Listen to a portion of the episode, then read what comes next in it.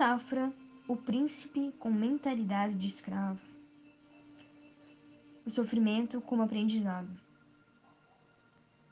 Era uma vez um príncipe que não tem vontade de estudar, nem de ler um livro ou fazer uma viagem. Seus pais procuram estimulá-lo de muitas maneiras, mas ele não reage. Está satisfeito com o que não tem e é desprovido de qualquer curiosidade. Nenhum impulso o move para buscar algo que fosse capaz de quebrar aquela rotina.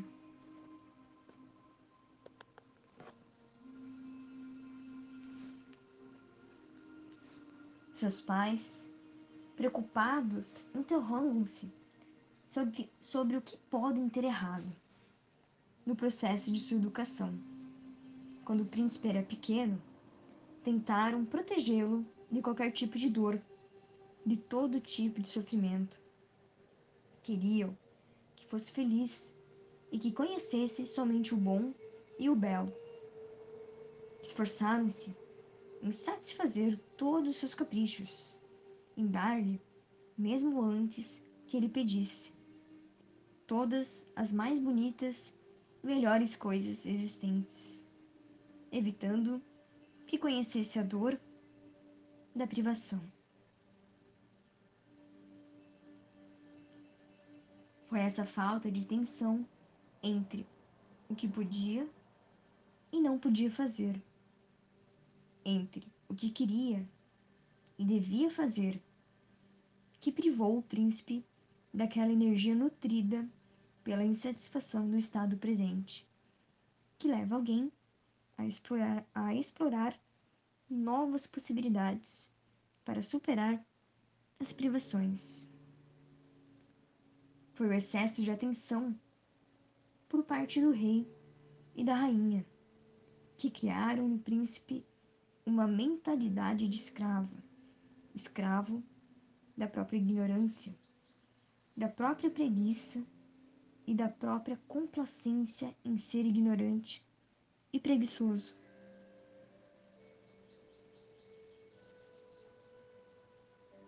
Metáfora: os quentes e macios. Generosidade versus egoísmo. Era uma vez uma cidade na qual todos os habitantes viviam felizes e contentes. Nessa cidade, como em muitas outras, existe uma tradição.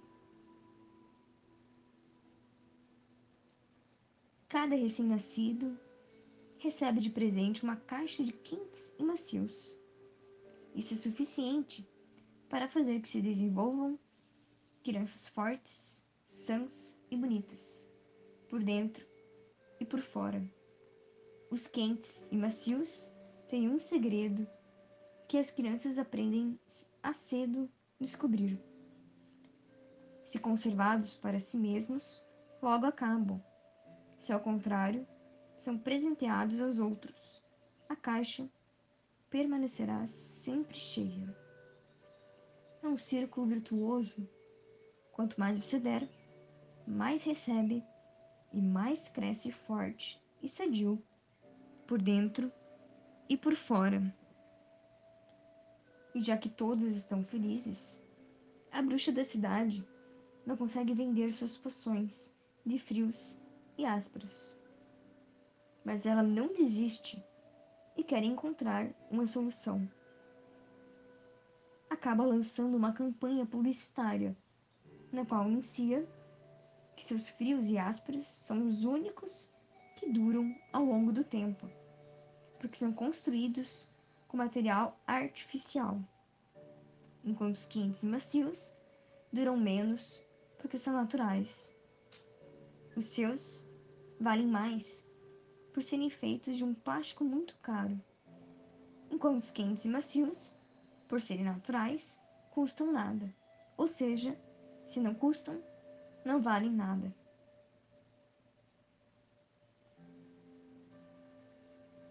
Alguns garotos deixam-se condicionar pela publicidade dos frios e ásperos. E alguns pais desatentos correm a comprá-los só para satisfazer os desejos dos filhos. E a bruxa começa a ganhar cada vez mais, até um dia em que chega à cidade uma nova professora de ensino primário. Ela adora ficar no pátio da escola, brincando com as crianças. É muito hábil em distinguir um quente e macio, e com muita paciência ensina às crianças o autêntico valor dos quentes e macios e a não deixar-se enganar pela publicidade dos frios e ásperos. Ensina as crianças que existe um modo certo de reconhecer um autêntico quente macio. É o único que pode ser doado com o coração quente e com as mãos abertas. Um frio e áspero, ao contrário, é oferecido com a distante distração de um coração vazio e de mãos contraídas. A partir daquele momento, as crianças tornam-se especialistas em reconhecer os quentes e macios e não querem mais aceitar os frios e ásperos. Metáfora: o mago disfarçado de mendigo. Respeito. Era uma vez um mago que quer descobrir a autêntica generosidade dos habitantes de sua cidade. Todos sabem que o mago adora disfarçar-se e que um dia ou outro se apresentará em suas casas, mas não sabem nem como nem quando. E assim, cada um tenta manter uma boa imagem para receber em troca algum benefício. Um dia, o mago, vestido como um mendigo, bate à porta de uma casa. O senhor que abre o reconhece e, quando o mendigo lhe pede comida, oferece-lhe uma refeição extraordinária, com as melhores comidas preparadas para a ocasião. O mendigo aproveita aquela ótima comida. Mas, num determinado momento, deixa cair o pão no chão e o anfitrião precipita-se em recolhê-lo. Enquanto está abaixado, o mendigo golpeia-o na cabeça e desaparece. O anfitrião, surpreendido e irritado, comenta: Era realmente um mendigo e, além disso, também ingrato. Fui generoso, recebendo em troca um golpe na cabeça. Passam-se alguns dias e o mago, ainda vestido de mendigo, bate à porta de outra casa. Imediatamente, a porta lhe é aberta e ele é convidado a acomodar-se na sala de almoço, onde estavam para servir a, re a refeição.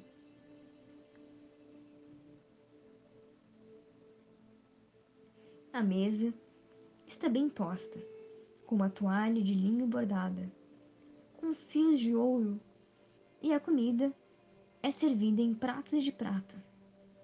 Aqui também, o mendigo, após ter comido e bebido, deixa cair um pedaço de pão. O dono da casa se apressa em recolhê-lo, e o mendigo aplica-lhe um golpe na cabeça e desaparece. Esse senhor também fica irado com o comportamento do mendigo, que não soube bem avaliar sua acolhida. Passam alguns dias e o mago, sempre vestido de mendigo, bate numa terceira casa. Alguém lá dentro lhe diz para entrar. A porta está aberta, pede comida e a pessoa ocupada diz que pode servir-se sozinho que abre a dispensa e pega o que desejar. O mendigo come e o dono da casa continua a fazer as suas coisas. Acabando de comer, O mendigo deixa cair o pão. O senhor nem percebe. Então, o mendigo chama sua atenção para o fato. O anfitrião comenta: Sinto muito por chamar sua atenção. Sinto muito por você. É importante tratar com respeito o alimento, mesmo se esse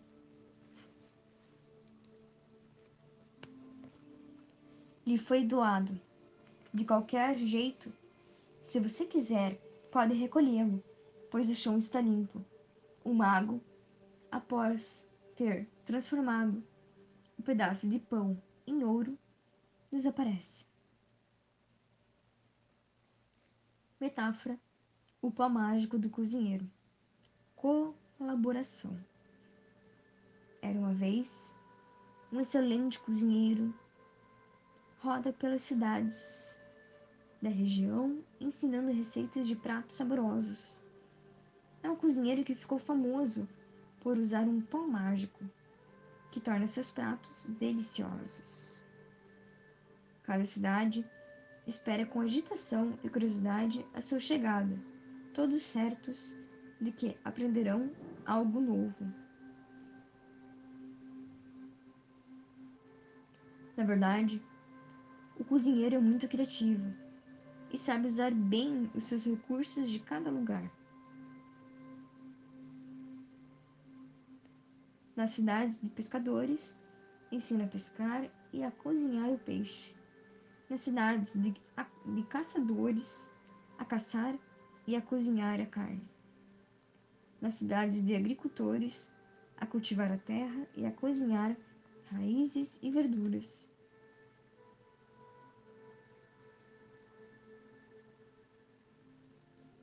Um dia, chega numa cidade muito pobre, onde decide ensinar a receita de uma sopa de legumes. Dirige-se à praça principal da cidade, levando sua grande panela, onde põe água, um pouco de sal, o seu pó misterioso, ingrediente mágico que torna seus pratos deliciosos. Passando algum tempo, prova e diz que falta cebola. Imediatamente, alguém que o ouviu corre em casa, pega a cebola e leva-a ao cozinheiro. Assim que chega, o cozinheiro pega a cebola e a põe na panela. Pouco depois, volta a provar e diz: Hum, agora falta uma batata. Alguém corre, pega a batata, que o mago imediatamente põe na panela. Não passa muito tempo, ele prova de novo e diz: Hum, falta uma cenoura. Alguém na multidão sente-se feliz em contribuir com a cenoura. Assim, uma coisa por vez. Diz que falta um pimentão, uma abobrinha, um pouquinho de cheiro verde, um dente de alho e assim por diante. Até quando se sente satisfeito com o sabor da sopa. Esta mesma uma delícia. Os moradores provam e casa diz nunca ter comido um minestrone assim tão bom. Tudo mérito do pau mágico do cozinheiro. Ele, ao contrário, sabe que o mérito não é dele, mas esse é o segredo. Metáfora: a torta da felicidade para ser feliz. Era uma vez uma velha doceira que, após ter conquistado as medalhas de bronze e de prata, quer ganhar a de ouro. Para isso, pensa preparar a torta da felicidade. Vai até a terra da esperança e ali pega raízes da árvore da coragem, sementes da árvore da vontade e folhas da árvore da perseverança. Voltando para casa, deposita sementes no pilão da paciência, onde amassa com o azeite da sorte. Quando tudo está bem misturado, joga todo o conteúdo na panela da confiança. Cozinhando com o calor do amor, adiciona de vez em quando algumas gotas de extrato de benevolência, de óleo essencial do perdão, uma pitada de imprevisto, um aroma de oração. Quando tudo está cozido, no forno do destino, coloca a torta em diferentes formas da autonomia. Formas em formato de coração, estrela, meia-lua e borrifas com o véu da alegria. Depois, deixa que a massa se resfrie no vento da aceitação. Trata-se de uma torta que deve ser servida à temperatura do tempo da oportunidade, acompanhada por uma infusão de doces lágrimas do bom fim.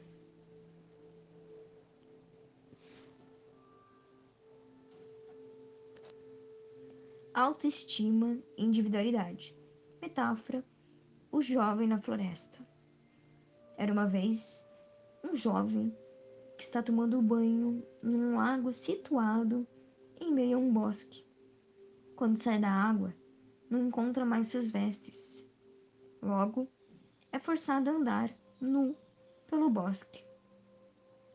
Chegando a um determinado local, sente uma estranha sensação, como se estivessem espiando. Olhando bem à sua volta, nota a presença de criaturas com o corpo recoberto de pelos.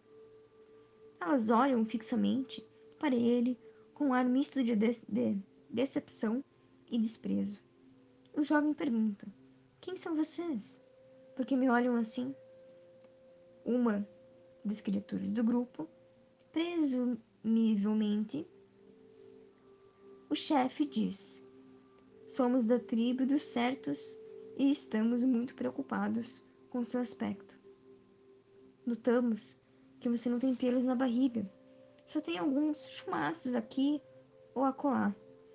Você deve ser um ingênuo que se deixa dominar pelos outros, e isso não está direito. Venha conosco, fique conosco, e lhe ensinaremos a redescobrir o seu corpo com os pelos necessários para defender-se de qualquer injustiça.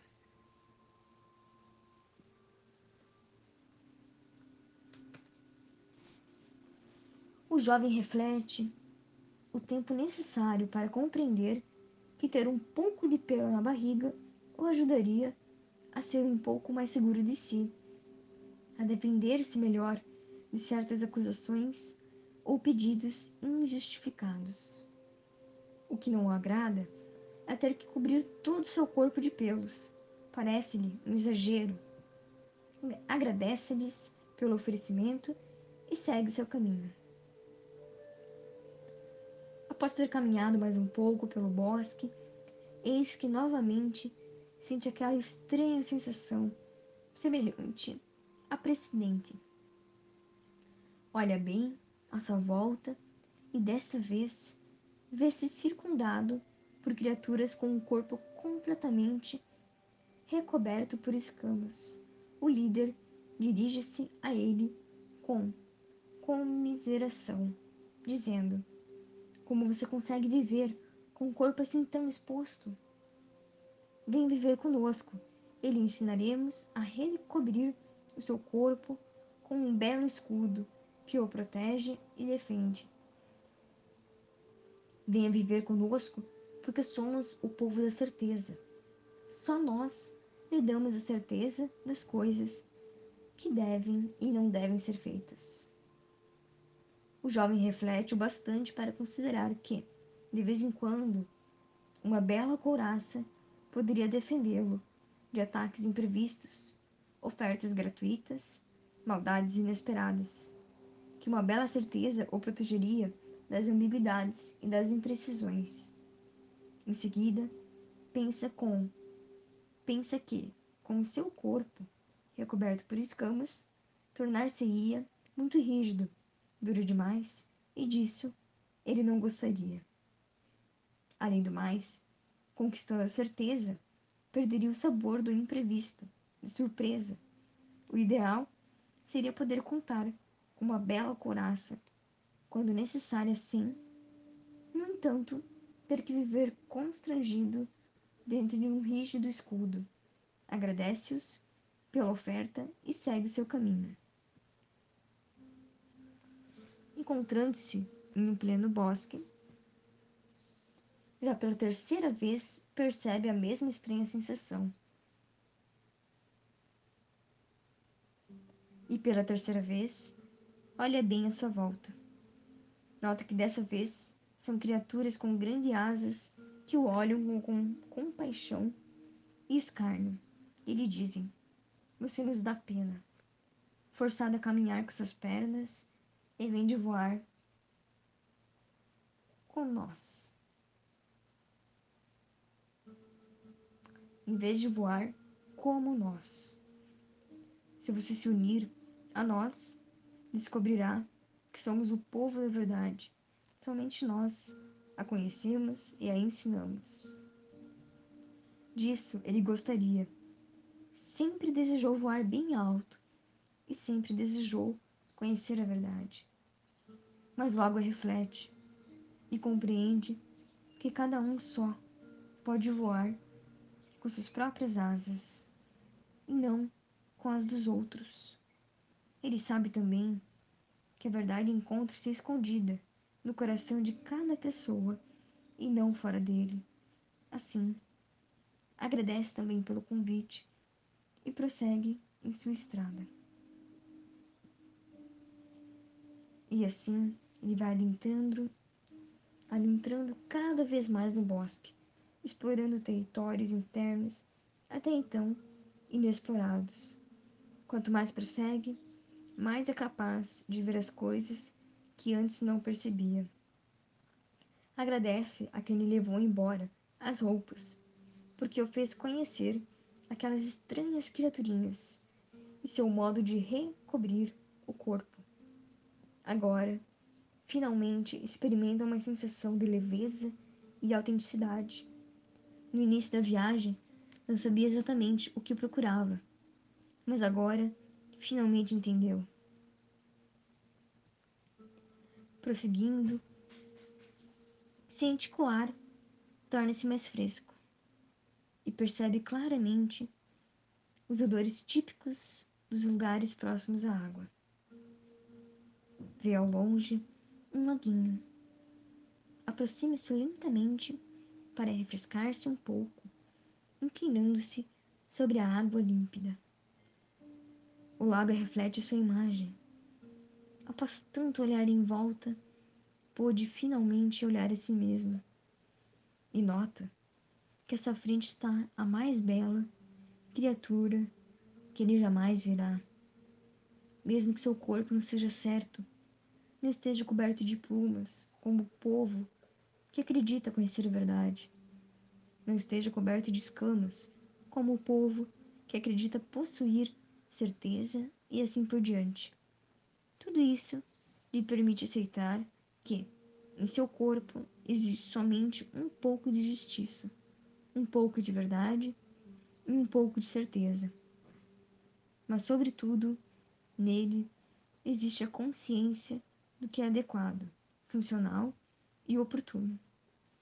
Nele existe o sentido da medida e da elegância Agora sabe quais são as roupas mais adequadas, as que o protegem, sem constrangimentos, que podem torná-lo belo,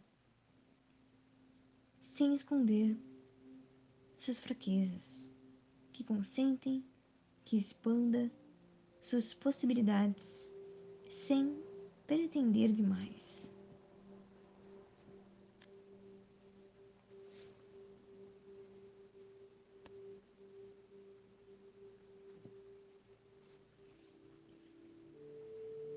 Metáfora: o senso.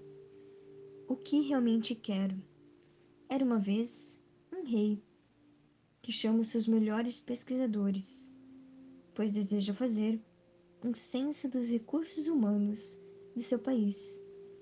Os consultores gastam muitas horas até encontrar um acordo sobre quais os temas mais importantes a serem considerados, e quando o alcançam, levam ao rei um esboço do questionário a ser proposto a todos os habitantes do reino.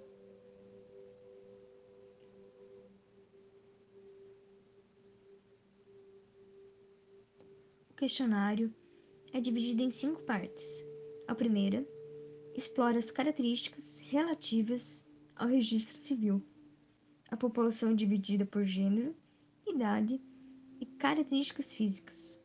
É importante saber se são mulheres ou homens, crianças ou adultos, saber se são sadios ou apresentam alguma deficiência, se são pessoas pequenas ou muito grandes. Tais informações permitirão que o rei possa se orientar em decisões como criar creches ou asilos, escolas primárias ou universidades, e assim por diante. A segunda parte do questionário explora as redes familiar e social. Cada um faz parte de uma família, de um grupo de parentes, amigos, conhecidos e associados. É importante saber se um indivíduo vive sozinho, isolado, ou se é circundado pelo afeto e amparo de parentes e amigos. Assim, o rei pode decidir o que é melhor: construir mini apartamentos ou grandes condomínios, centros sociais ou clubes privados.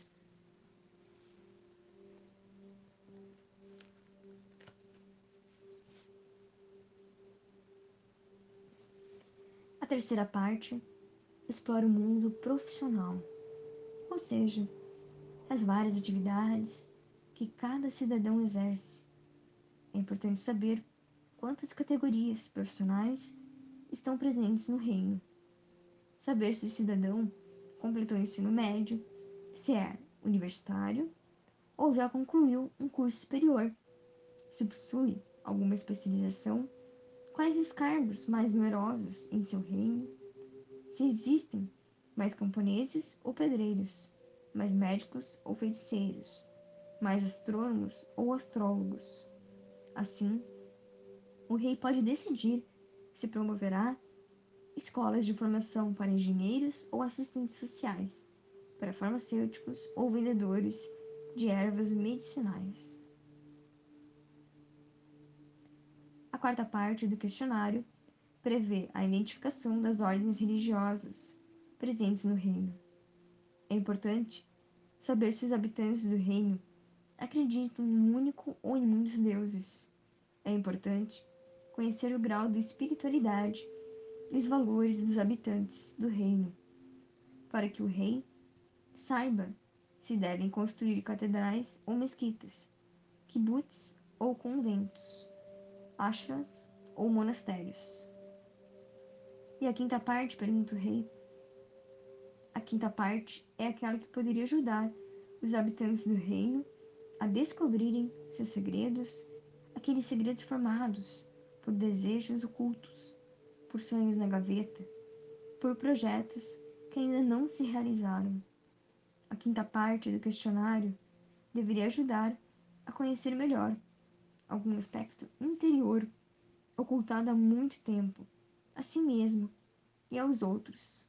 Assim, o rei poderia ajudar e incentivar o povo a realizar seus sonhos.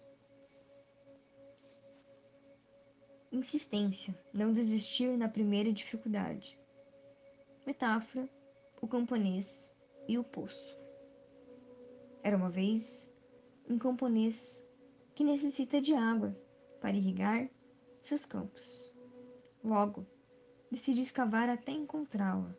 No primeiro dia, cava por volta de cinco metros, mas não encontra água.